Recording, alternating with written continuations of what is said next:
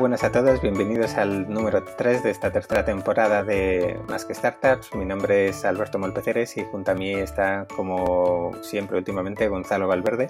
Últimamente. últimamente, te saltaste el año pasado unos cuantos, pero bueno, no, vamos a entrar en eso que ya sabemos todos lo que pasó. Eh, el que sí que hoy nos ha hecho pellas es, David, que, vamos, mucho... doblando camisetas o cualquier cosa. Sí, sí, sí. No, el miércoles me viene perfecto, el miércoles me viene perfecto. Sí, porque ha elegido el día él casi seguro, vamos, es sí, Pero bueno, eso, como tú dices, tendrán ahí una emergencia doblando camisetas y, ya está. En fin, ¿qué tal? ¿Qué tal todo, mm. Gonzalo? Bien, una semana tranquila, ya sabes, yo con lo mío recuperándome y, bien, tranquila, tranquila. Entre recuperándome y, lo del Python, estoy más que entretenida. Y no te rías, por favor. De acuerdo, tengo todo mi derecho del mundo a aprender Python. ¿Todavía no te ha hecho Angélica una falta? no, no creo que me haga absolutamente nada. Vamos a decir, de momento no. Pero bueno, todo, todo, todo llegará en su momento. Venga, Gonzalo, que hoy tenemos que, darle vida a esto, que, que, estoy muerto de hambre, tío. ¿Qué vas a cenar? Pues mira, tengo pedido aquí un poco de comida de señorita Food que, le he pedido un par de, un par de platos para, probar y la verdad que está rico, rico.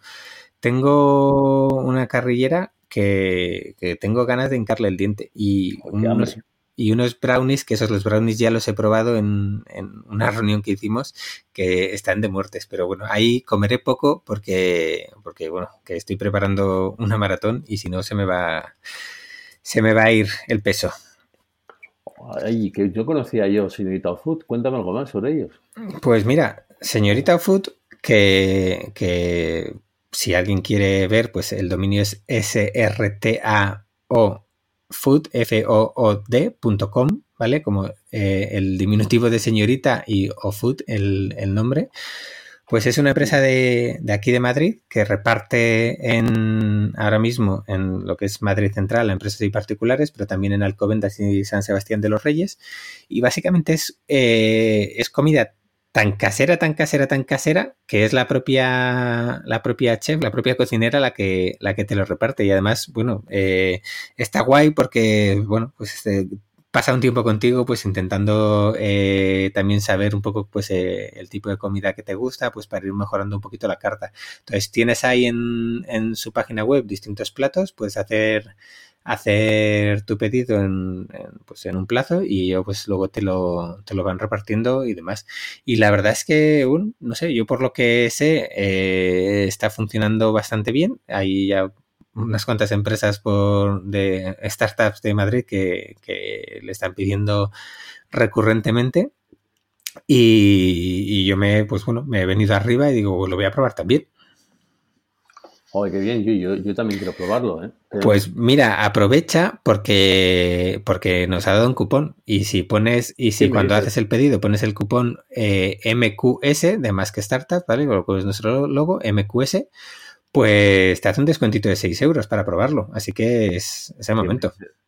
¿Vale? pues en cuanto acabemos, eh, me voy a pedir para. Porque la semana que viene estoy unos días fuera y no sé qué, y me quiero llevar la comida. seguro es un momento idóneo Vale, pues eh, ya sabes, señorita o food, S-R-T-A. O F O O D.com, luego lo pondremos en un enlace porque es más fácil.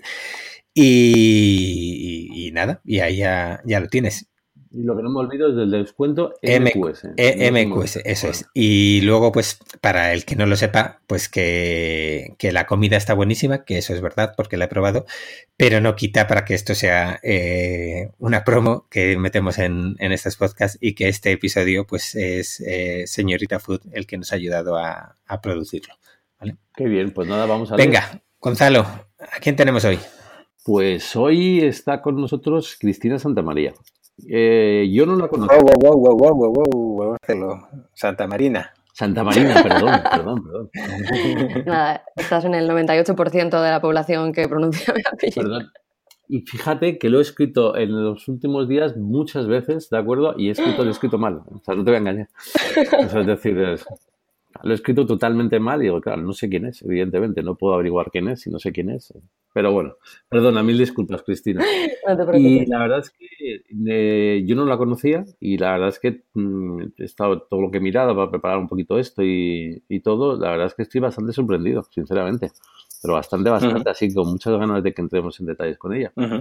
Sí, yo la conocí en, en, una, en una TarugoConf y la verdad es que, persona más interesante. Pero bastante, bastante, sí, sí. Estoy muy sorprendido, así que, que fenomenal, con ganas de empezar.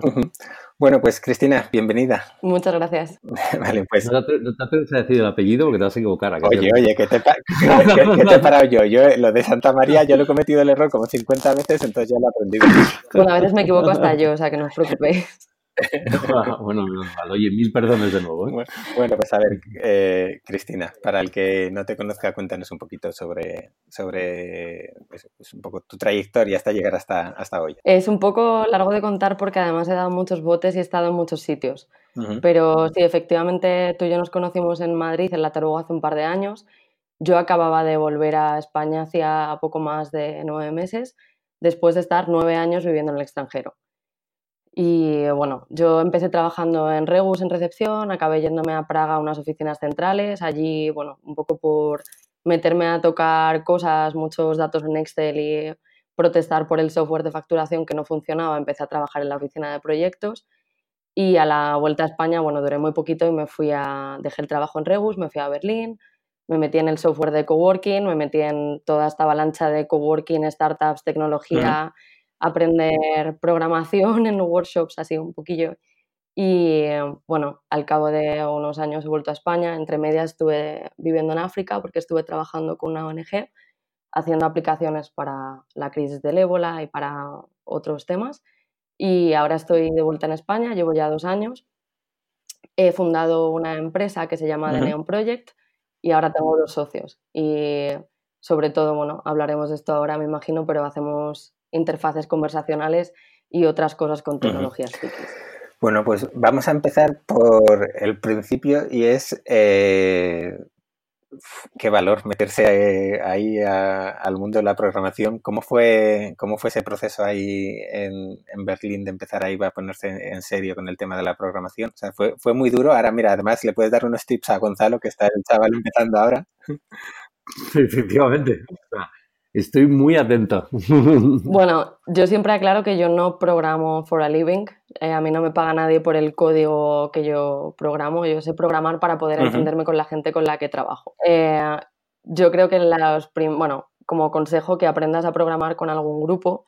Yo empecé con Rails Girls, luego me metí a, a tope a organizarlo también, pero me ayudó muchísimo a aprender con más gente que estaba igual de pez que yo y además en un entorno en el que los mentores te decían todo el rato que yo no me sé el lenguaje de memoria, que yo busco en Google, que bueno, este problema no sé cómo hacerlo y, y, aprender con alguien que está de la mano a tu nivel y gente que se baja a tu nivel y que te dice, oye, que no, que yo tampoco lo sé todo.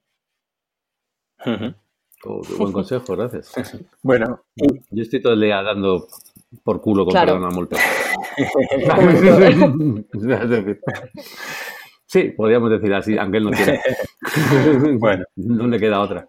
No, y bueno, Gonzalo también está siguiendo un cursito de, en Coursera y, bueno, que mm. le ayuda a encontrar que tiene, yo creo que, buenas bases y ahí, pues bueno, intentamos también la parte de, comunidad cubrirla, cubrirla por ahí. Sí, además ahí, ahí puedes, es, es, muy cómodo porque puedes participar con más gente, hablar con más gente y te echan una mano, les echas una mano es decir, estaba muy entretenido y muy divertido, la verdad. Sí, ayuda porque además yo una cosa que me di cuenta es que en realidad en programar hay mucho tiempo que no estás produciendo nada, que estás atascado en un problema y que a veces no es, te lees la misma línea de código diez veces y no terminas de ver que has puesto ahí un punto que no tocaba y si tienes a alguien que le puede echar un vistazo rápidamente te dicen, ahí está el, ese punto de ahí. Ahí, ahí, ahí está, ahí está también no, y, Gonzalo ya, y Gonzalo ya lo ha visto millones de veces cuando estábamos en, en la oficina y, y, me encontraba con un problema y me ponía a andar por la oficina a dar vueltas y simplemente para intentar no mirar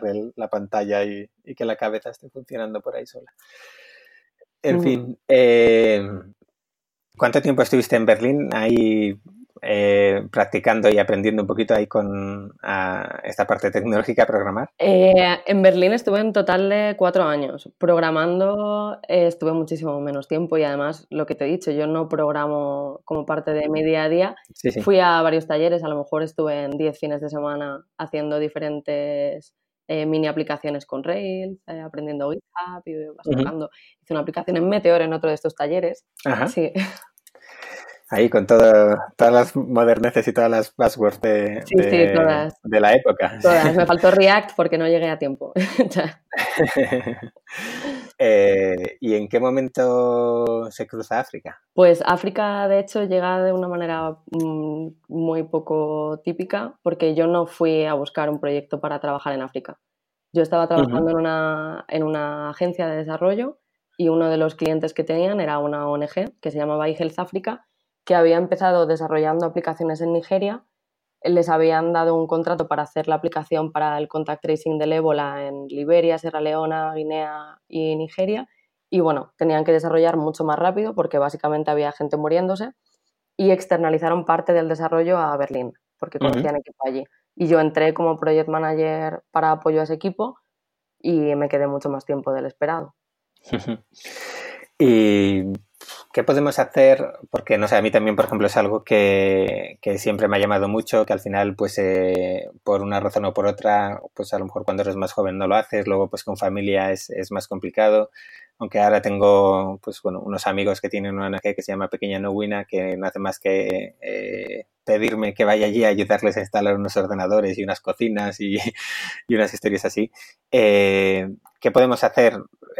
pues no sé, la gente que vivimos aquí en Internet con nuestras miserias de startups y, rondas y, crecimiento y demás, eh, en un momento por, ayudar ahí. O sea, aparte, o sea, obviamente sí que es un momento en el que puedes decir, oye, pues mira, voy a irme X meses ahí, que si puedes es obviamente una experiencia pues, vital, eh, inmejorable.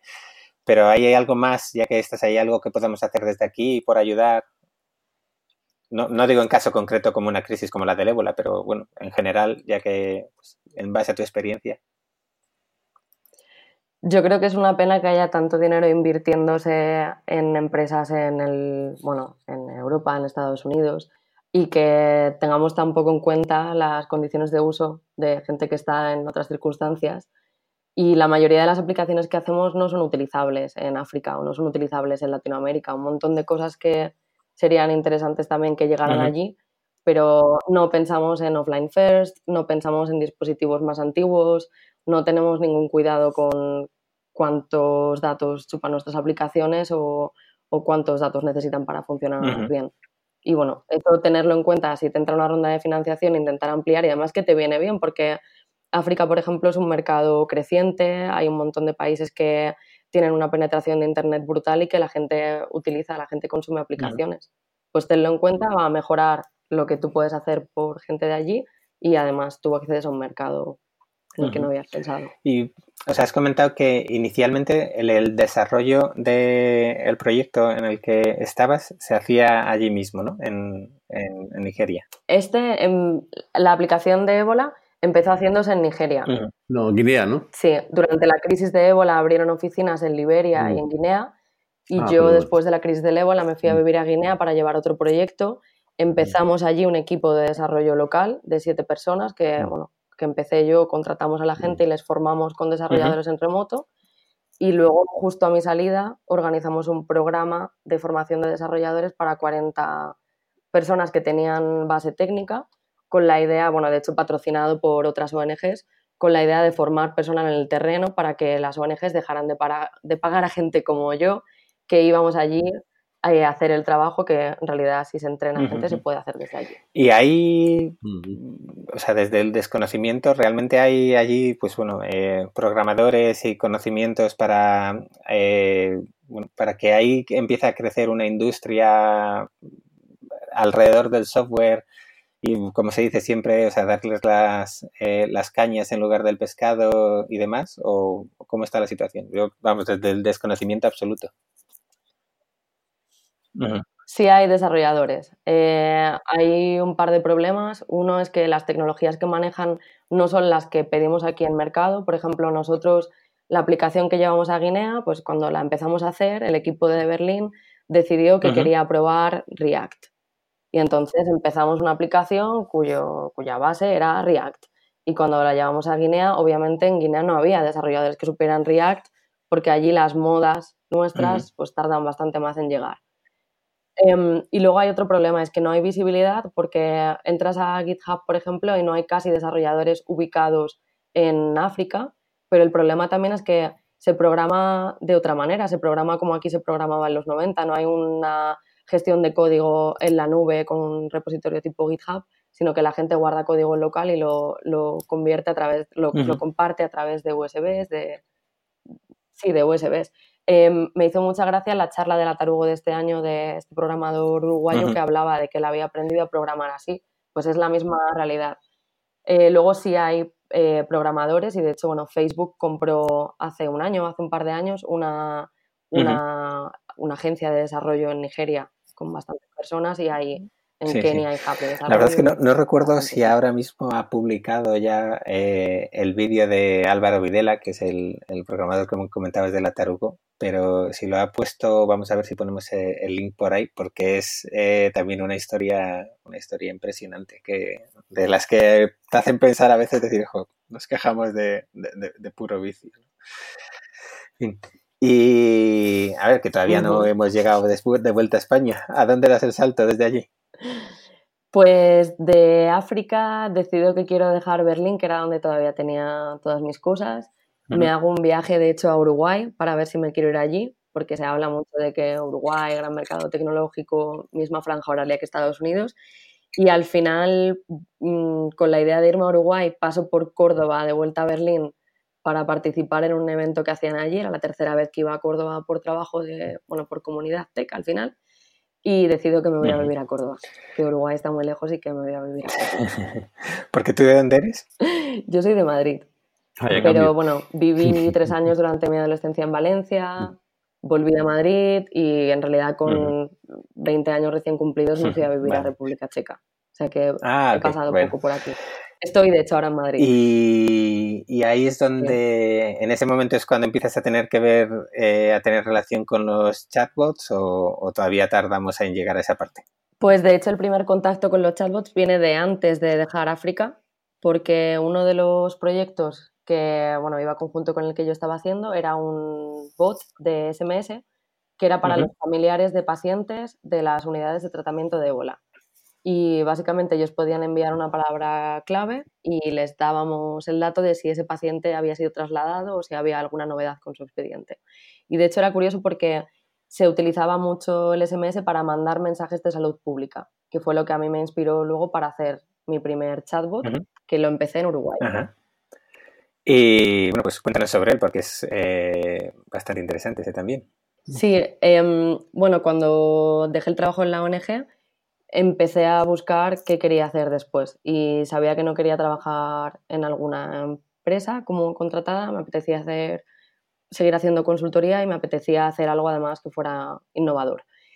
Facebook acababa de abrir la API de Messenger, con lo cual había una plataforma que era interesante, que, bueno, que tenía un montón de usuarios que ya la utilizaban y además había herramientas que yo podía utilizar fácilmente, como fue el caso de Chatfuel, y empecé un chatbot que se llamaba Eva, la marca era Bots for Health con un 4, y Eva lo que pretendía era reducir el embarazo adolescente en Uruguay. Yo lo planteé como un proyecto de investigación de un nuevo canal para un problema que sabía que Uruguay tenía porque lo había leído en prensa. Además, Uruguay acababa de invertir en una aplicación para iOS y para Android que se llamaba Gurú del Sexo, que daba información sobre ETS y recordaba, bueno, utilizar anticonceptivos y demás súper enfocado a público adolescente. Entonces yo monté un prototipo y lo, y lo presenté en el ministerio. Les contacté por Twitter y se lo, se lo presenté y la verdad es que no entendieron nada. Entonces enseguida, claro, yo les enseñaba el chatbot en Facebook Messenger y de hecho les decía, meteros en vuestro perfil que os enseño que ya se puede acceder y que mira, te responde esto y mira, te da esta información. Em, y no entendían, me preguntaban, pero bueno, esto luego habrá que programarlo, ¿no? Y yo les decía, no, pero bueno, ya está. Me decían, pero bueno, en la aplicación. Y yo decía, no, es que es la aplicación de Messenger, que la ventaja de esto es que no hace falta instalar aplicaciones. Bueno, no se entendía, entonces acabé traduciéndolo al inglés para llegar a más gente y en realidad se ha convertido en un proyecto que todavía sigue activo, todavía adquiere usuarios prácticamente a diario. Tengo usuarios que llevan desde 2016 hablando con Eva, pero Eva ya no es un chatbot para prevenir el embarazo adolescente, sino que ha hecho, bueno, hicimos un experimento que se llama Moodbeats para trabajar con salud mental, hemos hecho salud sexual femenina con flujos específicos para, identificar indicios de endometriosis, eh, hemos hecho encuestas de todo tipo, recomendadores de recetas, recordatorios de píldoras. hemos hecho un montón de experimentos y al final, bueno, es el, chatbot que utilizamos para probar dinámicas. Pues eh, vaya desusos para, para un chat, ¿no? Aquí nosotros peleándonos por, por, que nos recomiende o que nos ayude a contratar la, la, el billete de tren, ¿no? En Renfe. y, y, en este caso, pues completamente distinto. Em, ¿Qué es lo más complejo a la hora de, de diseñar un, un, chatbot? Como alguien que no lo he hecho, no lo he hecho en mi vida, vamos. Creo que es dar con el diálogo que va a hacer que la gente se quede. Eh, es una aplicación informática y en los equipos de informática lo que tenemos ahora mismo son gente que sabe hacer algoritmos y bases de datos y que las cosas funcionen y gente que entiende mucho de usabilidad pero a nivel gráfico. Y creo que ahora mismo el reto está en, en una buena UX que al final en un bot es que crees una conversación agradable, que te puedas identificar con ella, que no sea... Eh, hay muchos chatbots que ponen a la gente de los nervios con respuestas repetitivas. Y es, eh, no sé, a mí realmente no, no, soy un super usuario, tampoco lo he usado nunca, por ejemplo, el de Ramsey ni nada por el estilo. Eh, no sé, a mí me parece complejo, es algo que realmente no sé, cuánto tiempo hay que dedicarle para hacer algo que tenga un poco de sentido. Obviamente dependerá del contexto, ¿no? No es lo mismo para pues, un caso más acotado como pueda ser, eh, no sé, saber el horario del próximo tren, ¿no? Eh, como algo más complejo, pues de salud mental o, algo por el estilo. Pero como de complejo es realmente cuánto tiempo hay que dedicarle para que esa conversación sea fluida y no repetitiva y demás. La eh, respuesta es depende es que al final nos olvidamos de que una... Bueno, yo estoy intentando huir del término chatbot porque si dices chatbot tienes que decir y asistente virtual o aplicación de voz. Eh, al final yo lo veo como interfaces conversacionales. El paso de diseño para escritorio y para aplicaciones que se instalaban como paquetes a web apps y a aplicaciones móviles también fue un lío. Y la gente te preguntaba, ya, pero bueno, ¿cuánto tiempo tardo yo en hacer una app de móvil? Bueno, pues es un poco lo mismo. Em, hay chatbots que simplemente es una interacción a través de un canal de mensajería o con una palabra y que la aplicación que necesitas es que te encienda una bombilla o que te enseñe una dirección del banco más cercano. Eso a lo mejor son dos días de desarrollo. Eh, si quieres que se meta en una conversación, pues lo mismo depende. ¿Quieres una conversación sobre un tema muy específico? Por ejemplo, para contratar un seguro, tienes un dominio cerrado, bueno, pues desarrollar esa conversación lleva menos trabajo que un chatbot como Mitsuku, que puede hablar de todo, que tiene un montón de referentes culturales y que llevan 13 años desarrollándola, con más de 6.000 millones de líneas de conversación, creo que eran. Claro. Vale, ¿y cómo sería, eh, no sé, súper básico, un proceso, imagínate, yo quiero, queremos hacer en más que startups un chatbot en el que la gente pueda preguntar, eh, yo qué sé, eh, por herramientas que utilizar, ¿no? Y que pueda decir, eh, ¿qué herramienta de marketing puedo utilizar para, y decir tres cosas.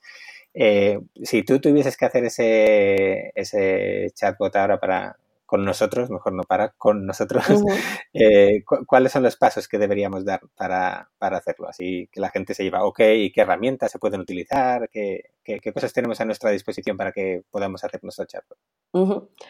A mí me gusta siempre empezar con una sesión de ideas locas, de decir, pues eso, queremos que te pueda decir herramientas en base a unos criterios, o queremos que te diga el episodio de Más que Startups eh, que más coincide con una palabra que digas. Hay un montón de posibilidades. Y como todavía se puede hacer prácticamente de todo, pero no lo tenemos muy claro el qué, lo mejor es al principio pues lluvia de ideas. Luego, eh, a mí me gusta coger las ideas que mejor funcionen y hacerlo como si fuera en plan dos propuestas de diseño y hacer dos canvas una de las primeras cosas que yo hice en The Neon Project fue cogerme el Business Model Canvas y hacer un, plagio por la cara con elementos conversacionales en vez de de negocio. Entonces tienes, eh, en vez de canales de distribución, tienes los canales de mensajería, tienes el tipo de navegación que utilizas, los third party services a los que te tienes que integrar, si tienes estrategia de takeover o de adquisición, etc. Entonces, si lo pones todo ahí, pues con tus posits y tus rotuladores de toda la vida, eh, tienes una idea de todo lo que necesitas. Entonces, luego ahí empieza el trabajo en dos partes principales. Tienes tu parte de usuarios, que también tenemos un user personas conversacionales, porque hay que hacer trabajo de user personas para saber cómo hablar con ellos, pero ya no me vale solo cuáles son sus motivaciones o qué aplicaciones utilizan, necesito saber qué lenguaje utiliza, si escribe correctamente o tengo que esperar que tenga fallos ortográficos o gramaticales, si utiliza cierto slang o cierto lenguaje técnico porque es un chatbot para una vertical específica o para una tribu urbana en concreto, eh, frases que dice muchísimo y que tengo que entender, si utiliza emojis, y frases que jamás me va a decir o que jamás quiero decirle, o estructuras que jamás quiero utilizar. Por ejemplo, que nunca vayas a utilizar un lenguaje de usted en tus diálogos. Luego la otra parte que también te da el Canvas es todo el tema de las integraciones que eso te va a dar, bueno, al final un chatbot es una interfaz más, igual que cuando hacemos una aplicación con un frontend y un backend, hay que pensar en qué puntos de la API eh, hay que crear, pues esto es lo mismo para el chatbot, hay que ver los puntos de enlace con bases de datos, con, pues eso, si tenemos una tabla con eh, procesos y aplicaciones que queramos recomendar para esos procesos o incluso meterle un criterio más de número de empleados de tu empresa para saber si te recomiendo Jira o si te recomiendo eh, un Trello. Em, esos son al final puntos de integración. Y una vez que lo tienes mapeado, empiezas. Y dependiendo de qué punto de madurez tengas del, proyecto, ya eliges una aplicación u otra y dependiendo de canales. Por ejemplo, yo siempre digo para una cosa muy básica, experimental, en Messenger, que no necesites muchos, muchos lazos, ni mucha floritura, empieza con Chatfuel, que lo puede manejar cualquiera de tu equipo, que luego le puedes dar a un, a un becario o a una persona de marketing que continúe y no tienes que programar. Pero si tu prioridad es hacerlo en Slack porque tenéis una comunidad en Slack, eso ya no te vale. Y si quieres hacerlo en Alexa, obviamente tampoco te vale. Entonces ya ahí empieza. El principio es lo que está más claro, luego ya... vale, y eso nos lleva a, ya que lo has... Eh lo has llevado al punto de, bueno, eh, interfaces conversacionales y ya ha salido la palabra mágica de Alexa. Eh, bueno, nos daría igual, eh, pues, el, Google, OK Google y Siri. no me acuerdo cómo se llama el de Siri, etc. ¿Tú cómo, cómo, piensas eso? O sea, lo, primero lo de siempre, obviamente eh, nos escucha. ¿Tú, tienes una Alexa, ¿Tú tienes una Alexa en casa o eres de los que ha dicho ni de coña porque me estás piando? Yo tengo una Alexa y tengo un Google Home. Eh, sí. Y no se pelean entre ellos. No se pelean entre ellos, no se pelean entre ellos. Eh, aquí no los tengo, los tengo en mi piso de Córdoba. Sí los tengo, los tengo porque creo que no puedo trabajar para este medio sin utilizarlo y sin a todo el que pase por mi casa decirle, mira, prueba a decirle que cambie la luz de color y pregúntale algo así loco. Eh, es de lo que más aprendo, de hecho. sí. Y, bueno, eh, ¿tú crees que realmente va a ser, eh, bueno, no sé, yo creo que está siendo, porque hay un punto en el que al menos si ves un poco los, los índices de ventas y demás, pues son bastante espectaculares. Pero bueno, ¿cómo crees que va a ir desarrollándose pues este tipo de interfaces eh, con estas con estas máquinas? Bueno, al final, bueno, estás interactuando con Google o, con, lo que esté por debajo, ¿no? Pero ¿cómo crees que va a ser la evolución de estas interfaces? ¿Todavía hay mucho recorrido que, hacer? Sí, yo creo que todavía queda bastante recorrido. Em, al final de chatbots con una... Bueno, los chatbots y las interfaces conversacionales vienen de los 60, pero, pero bueno, luego ha tenido como dos fases ahí oscuras y ahora llevan dos años otra vez levantando cabeza. En realidad, de voz, de voz a nivel Estados Unidos, eh, estamos hablando de un año y medio, dos años. En España estamos hablando de menos de seis meses y ya han sido un boom estas navidades. A nivel de crecimiento de mercado, la comparación es que las interfaces, bueno, los asistentes de voz están creciendo más rápido que el smartphone cuando llevaban el mismo tiempo de, vida. O sea que a nivel de crecimiento y de, sí, de adopción por los usuarios está creciendo muy rápido. ¿Qué es lo que pasa? Que estamos volviendo a cambiarlo todo como cuando se introdujo el teléfono móvil. Esto para mí no es el paso del Nokia 3310 al iPhone, es el paso del teléfono de casa al Nokia 3310. Cuando pasamos del, teléfono fijo a, los teléfonos móviles, la gente no entendía para qué lo necesitaba, porque pensaban que siempre que iban a hablar por teléfono iban a estar en su casa o tenían cabinas telefónicas. Y hoy en día ya no nos hacemos la idea de poder salir de casa sin teléfono móvil y hay clínicas de rehabilitación para adictos. Yo creo que con, la voz, no tanto con los chatbots de mensajería, que creo que, que resuelven otro problema, con las interfaces de voz va a llegar un momento que nos parezca súper poco natural levantarnos a hacer según qué cosas o sacar el teléfono para hacer según qué cosas. Yo ahora lo veo con las luces de mi casa, cuando estoy trabajando y se empieza a hacer oscuro, bueno, primero que tengo programado para que Alexa me recuerde que es hora de ir cerrando, ir preparando la cena y me cambia la luz del salón, pero que si de repente quiero cambiar esa luz que me pone y poner más intensa o cambiarla de color, yo ya no me levanto del sofá. Y creo que eso que ahora parece un, un lujo extravagante, dentro de unos años va a ser lo normal. Vale, y para alguien que tiene una empresa enfocada a, bueno, pues a estas interfaces conversacionales, eh, ¿dónde está el negocio? Más allá de quiero encender, apagar la luz o poner un poco la, la temperatura para, no sé, pues para empresas más cercanas y demás, ¿dónde está el negocio? Pues uno de los proyectos de los que sí te puedo hablar, y bueno, que es uno de los casos de uso también rey en, asistentes de voz, es que trabajamos con Vocento, el grupo editorial que hay detrás de ABC y varias cabeceras más, y con ellos hemos hecho el News Briefing. Uno de los productos que más se está posicionando para, para interfaces conversacionales es lectura de noticias. Y ya no vale con hacer un, un text-to-speech del texto de la noticia tal cual, sino que la gente espera un nuevo formato, igual que la gente está escuchando más podcast, pues es un formato diferente, tiene dinámicas diferentes, tiene una producción bastante diferente.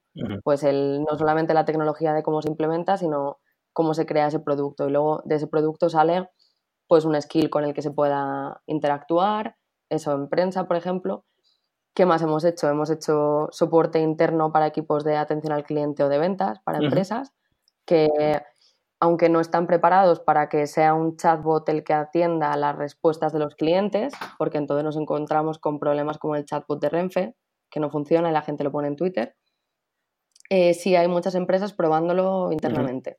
Yo soy un agente de atención al cliente, en vez de tener que meterme en mi Confluence a buscar en la documentación la respuesta a la pregunta se lo pregunto a un chatbot que me lo responde mientras yo estoy al teléfono con un cliente. O mm, cosas como soporte de flujos de trabajo para gente que tiene que mandar notas de su trabajo a una oficina y que pasa mucho tiempo en un coche y que pues la manera más fácil de hacerlo hasta ahora es mandar un mensaje de WhatsApp, pero eso no se puede transcribir, no se puede hacer nada con ello, bueno, pues y el WhatsApp no te pide que le des los datos que le faltan, pues para un asistente sí lo puede hacer. Entonces al final es lo mismo, es salir del, caso de uso de la alerta, de escuchar música o de cambiar las luces, pensando que es una aplicación más y que lo mismo que se puede hacer una aplicación móvil, hay casos en los que tienes las manos y los ojos ocupados y en ese caso una interfaz de voz es lo mejor que puedes tener. Y bueno, yo tengo, tengo un, Alexa bueno, tengo un Echo Dot de estos. Alexa. Alexa te tiene a ti. Sí, sí, sí, sí. No, la verdad es que lo cogí en pre-order cuando iba a salir el nuevo modelo por experimentar. Digo, bueno, pues por, no sé, 30 euros, algo así, es algo que, hay que probar. Y la verdad es que estoy muy sorprendido de, lo bien que funciona. Aunque sí que es cierto, pues que al final... Eh, pues no todas las aplicaciones eh, eh, tienen el acabado que deberían, ¿no? Recuerdo, por ejemplo, que configuré para hacer la broma con la, con la familia la aplicación de Cabify y, bueno, estábamos preparando para irnos, no sé, pues me imagino que a, Málaga o alguna cosa por el estilo. Y, y, mi hijo, pues no sé, era como el segundo día teniendo Alexa, ¿no? Y mi hijo salió corriendo diciendo, ¿y se le podrá pedir a Alexa un Cabify? Y fue al salón y dijo, Alexa, pide un Cabify. Y vamos, yo digo, no, no, espera, espera, porque no le había dicho que estaba configurada la cuenta y directa, a los cinco minutos me llama el chofer diciendo, estoy ya debajo de tu casa. Y ahí, eh, ese punto en el que, eh, pues bueno, yo hubiese esperado que la aplicación de, de Cabify me confirmase algo o, algo así, porque de hecho el chofer no sabía ni a, ni a dónde tenía que ir, ni el coste que iba a tener el viaje, ni, vamos, ni me llegó un mensajito y demás. Eh, igual que, por ejemplo, en, en iOS se, se, revisan las aplicaciones que se suben, aunque luego se pueda coler algo, ¿en este caso hay algún tipo de algo en el proceso, por ejemplo, con Amazon? ¿O, cómo funciona todo eso? Para Si yo ahora quiero, otra de las cosas que me llama la atención es lo, eh, lo verde, ¿no? que está el, ahora mismo el valle de, de, en este caso concreto de Amazon, para hacer una aplicación sería bastante fácil colocarla. Me imagino que dentro de un año ya no lo será tanto y dentro de cinco años será imposible, ¿no? Eh, pero eso, ¿cómo es el proceso para publicar algo ahí? Sí hay un proceso de certificación o de verificación de las aplicaciones. Ellos además tienen unas, unas guías bastante estrictas de que no puedes dejar preguntas abiertas, que, bueno, guías de usabilidad de que le tienes que dar las opciones, que no te pases de opciones. Pero sí es verdad que, bueno, tienen también más interés en que haya aplicaciones en las stores que en que sean necesariamente muy buenas. Y parece que validar una compra no está entre los, mm. entre los checks. Yo el otro día le pedí a Amazon, o sea, a Alexa que me comprara algo bonito y me, me añadió una lata de bonito del norte al carrito de la compra. Oye, pues está genial. Y me, pidió confirmación de, de, si lo quería. podía haber sido peor. Yo tenía. Gonzalo. Efectivamente, vamos. ¿Te, acuerdas de, de, Álvaro? Que teníamos un... Me acuerdo exactamente lo mismo. dime algo bonito. Teníamos un compañero que cuando decía dime algo bonito, él siempre decía terciopelo. Entonces me imagino. Que siempre estaba con estos se ha roto, esto se ha roto. Digo, joder, dime de vez en cuando algo bonito. De terciopelo. Digo, muy bien. bueno, pues nada. Un, saludo, para Álvaro, si nos está, si nos está escuchando. Un saludo enorme. Hola, Álvaro. Eh, y realmente, o sea, porque vosotros ahora mismo os centráis sobre todo en, en bueno, pues consultoría ¿no? y, desarrollo para, para, otras empresas. Eh, has comentado antes un poquito que, que, se está haciendo pruebas. ¿En qué momento crees que realmente va a estar? Dices, va, esto ya está, va a estar en un mercado súper maduro y demás. O, es algo que todavía, bueno, ya veremos cómo evoluciona. ¿Tiene alguna previsión en ese sentido? Yo llevo dos años diciendo que este año es el año, o sea que, que voy a decir que quedan dos años para curarme en salud y no tener que autocorregirme hasta dentro de dos años. Bueno. Em, no, yo creo que, que, cada vez está más cerca, pero que al final estas cosas llevan tiempo y que todavía la sensación es esa, ¿no? Me compro el Alexa, yo ahora me he comprado el último, el que tiene la pantallita, porque creo que el tema de los skills multimodales eh, es bastante interesante, tener imágenes y voz. Pero es verdad que te pones a interactuar con Alexa y bueno, yo el otro día me quedé atrapada en un juego, no podía salir de allí, fue bastante dramático porque teníamos visitas y todavía hay muchas cosas que hay que pulir y eso hace que la gente se lo tome con más calma. Yo, yo, preguntaba sobre todo porque me da un poquito miedo, bueno, miedo, para mí yo no me juego nada en eso, ¿no? Pero pero que, que, quede un poquito en algo anecdótico, al menos ahora durante esta oleada en, oye, voy a encender, apagar la luz o poner la bombilla en, en rojo, ¿no?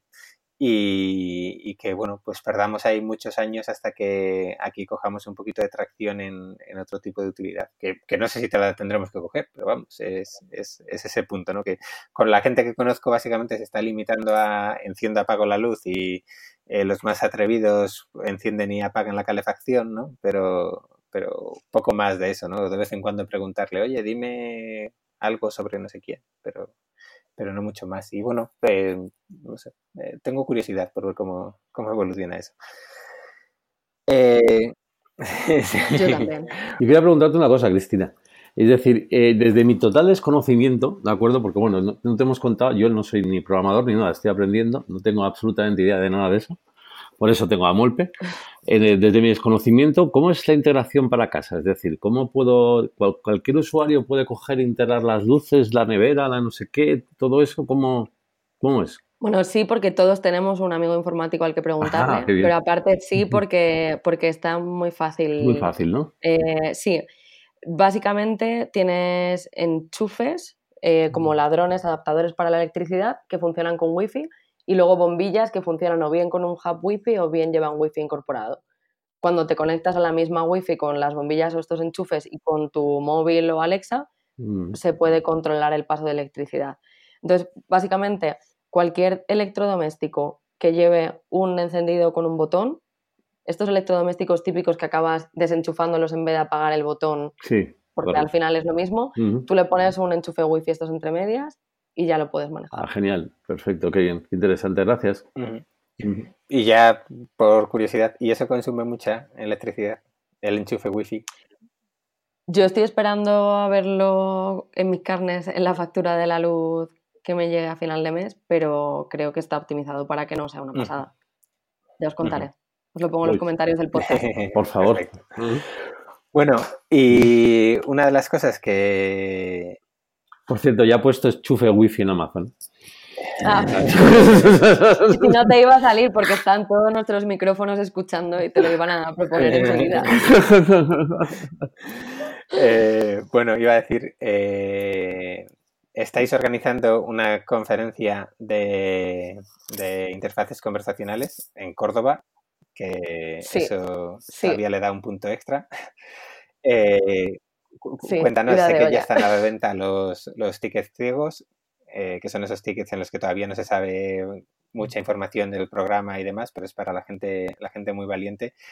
Eh, yo estaba ahí a puntito, a puntito de darle al botón de comprar, pero reconozco que es que luego pues no sé si lo iba a aprovechar mucho y además pues bueno, desde que ya no somos dueños de nuestro destino en Bisepa pues tengo, tengo algunas cosas las tengo que considerar de otra forma, ¿no?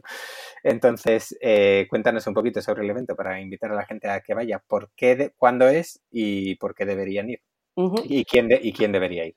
¿Y quién debería ir? Bueno, primero decirte que has perdido tu oportunidad de conseguir el blind ticket porque ya hemos hecho el primer anuncio de ponente. Ah, de hecho lo vi, de hecho lo vi, de hecho lo vi. sí, y os voy a hacer el segundo también porque como el podcast tarda todavía un poquito y lo vamos a anunciar la semana que viene, os lo cuento a vosotros en primicia.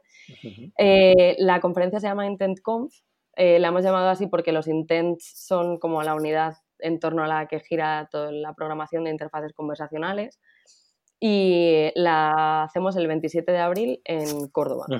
La hacemos en Córdoba porque es nuestra ciudad y porque yo desde que me fui a vivir allí tengo un poco el empeño de convertirlo en un sitio al que merezca la pena ir, porque yo me fui por la comunidad tecnológica y creo que tiene una comunidad tecnológica que eh, muy poca gente en España conoce y que a mucha gente le alegraría mucho conocer. Es como una tarugo, eh, yo digo que es como una tarugo, pero todo el año. Me mola mucho.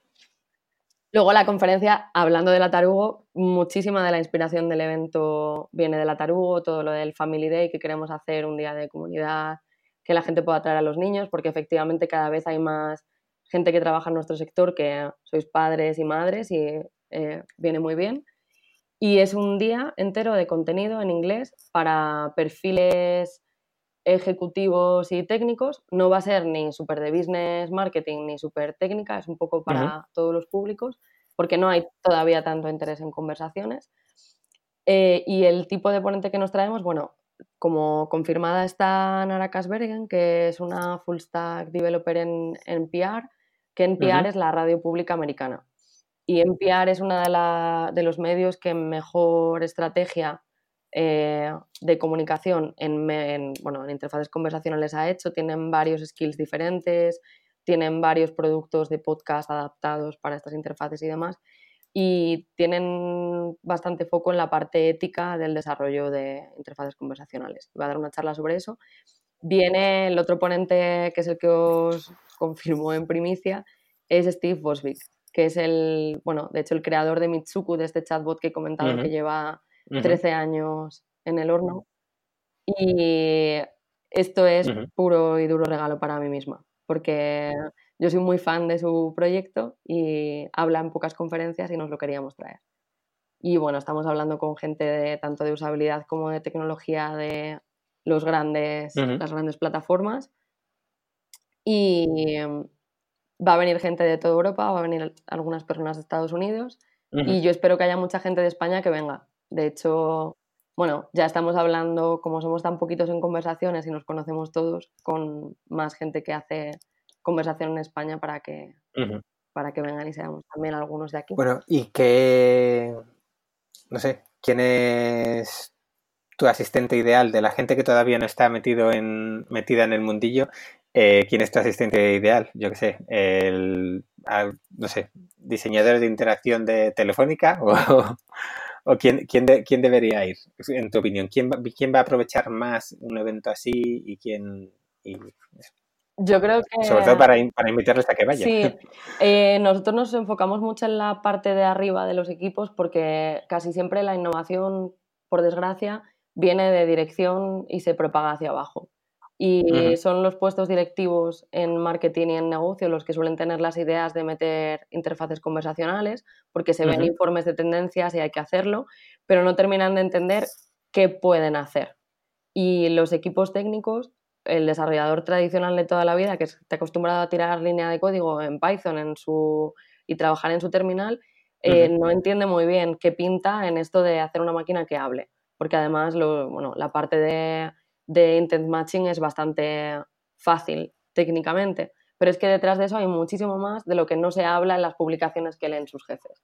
Entonces, ¿quién me gustaría que viniera? Pues la gente con la que yo hablo y con la que mis primeras dos o tres reuniones tienen que ser desmitificar y tirar todo abajo y explicar realmente qué hay. Directivos de grandes empresas que tienen equipos de atención al cliente que necesitan hacer más eficientes. Eh, que tienen problemas de atención 24 horas y que no pueden cubrir ahora mismo, o que quieren hacer estrategia de marketing conversacional y que están haciendo algo en redes, pero no están preparados para pegar el salto. Bueno, ya veo que realmente has seguido la inspiración de, Bonilla con la TarugoCon y, te, estás haciendo el evento a tu medida y, fenomenal. Pero bueno, seguro que lo haces también como él y es un evento que un montón de gente puede, puede aprovechar.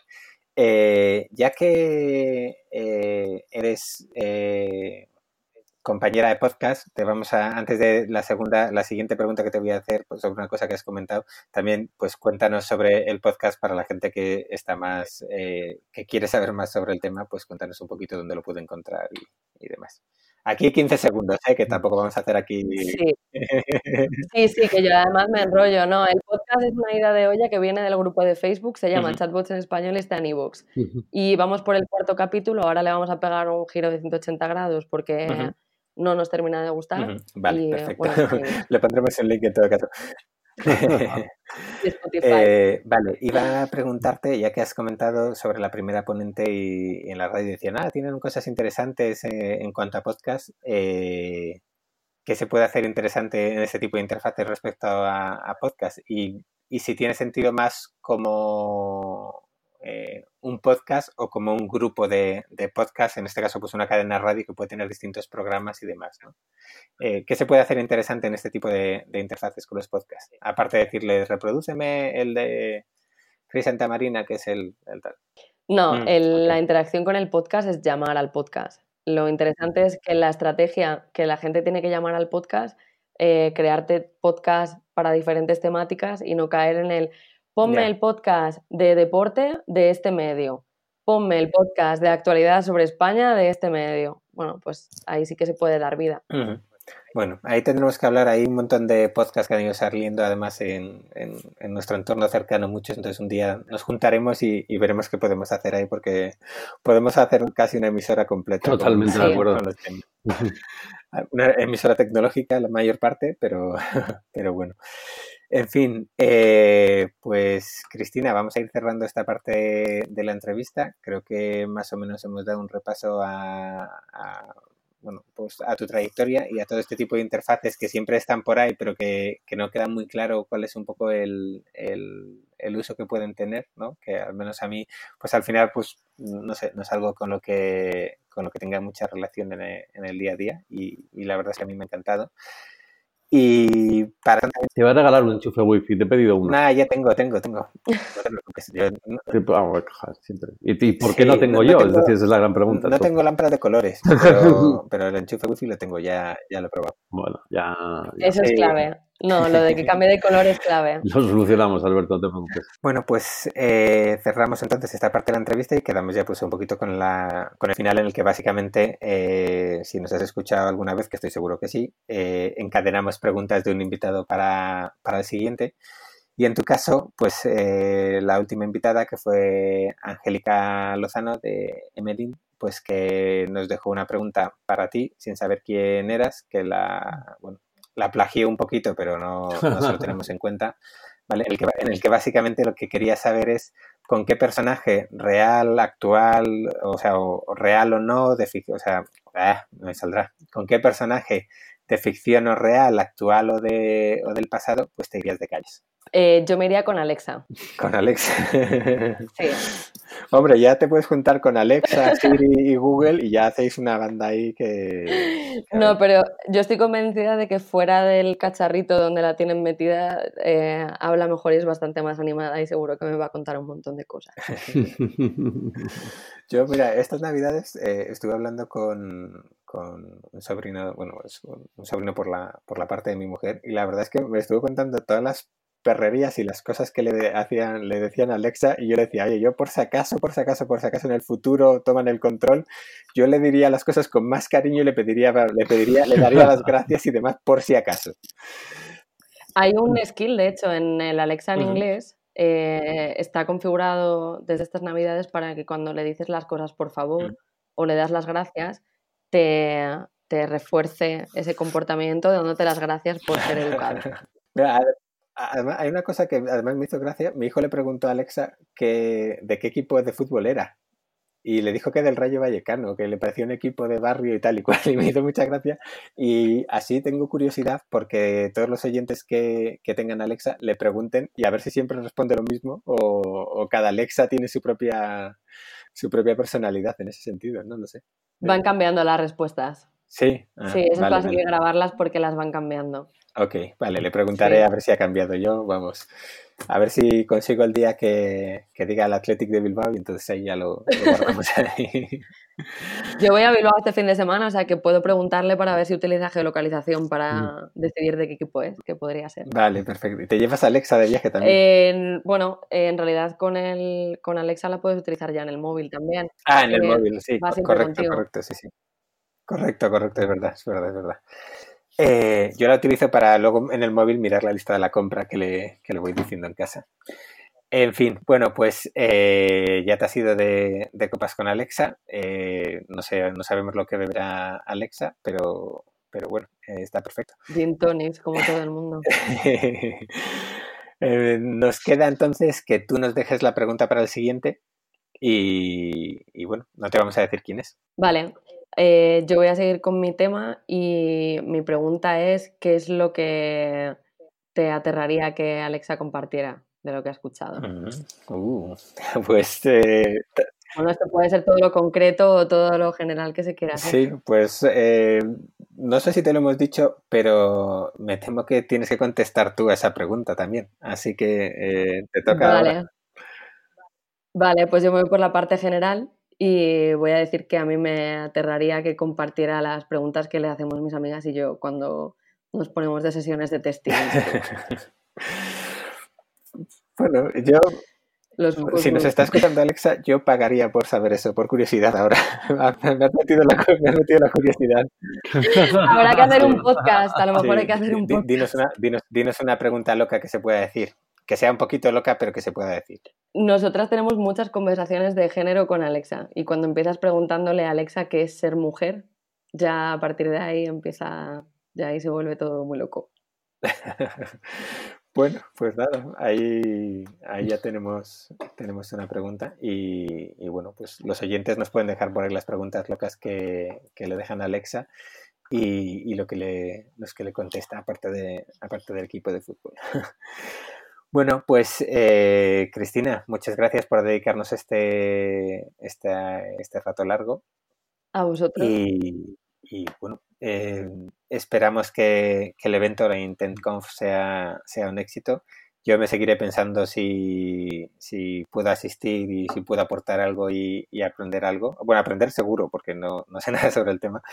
Pero en cualquier caso, pues nada, que sea, que sea un éxito eso, que vaya, siga yendo bien todo en la empresa y, y nada, que Alexa no se enfade con lo que le preguntéis. Muchas gracias. Gracias a vosotros por invitarme y espero veros por la Intento, por la Tarugo, por donde sea. Seguro. muchas gracias, Cristina. Muy bien. Y nada, gracias a ti, Gonzalo. Eh, a mí me habéis fastidiado el día, es decir, ahora tengo una preocupación, y tengo unas ganas de ponerme manos a eso, no te puedes imaginar. O sea, a mí me habéis a mí me habéis jodido el día, con perdón, pero me habéis jodido el día. Tú, primero, acaba con el Python y luego ya te metes con los con las conversacionales y demás. En The Neon Project, si quieres ir practicando, nada, te cogemos en práctica y vamos viendo, ¿eh? Con Python y conversaciones tienes... Oye, al final, al final me voy a colocar con esto del de de startup. Es decir, Oye, pues ya, cuando sepa, cuando sepa, seré un elemento interesante. Bueno, pues. Cristina, pues muchísimas gracias. Por este Muchas gracias a todos por escucharnos y nos vemos en la siguiente.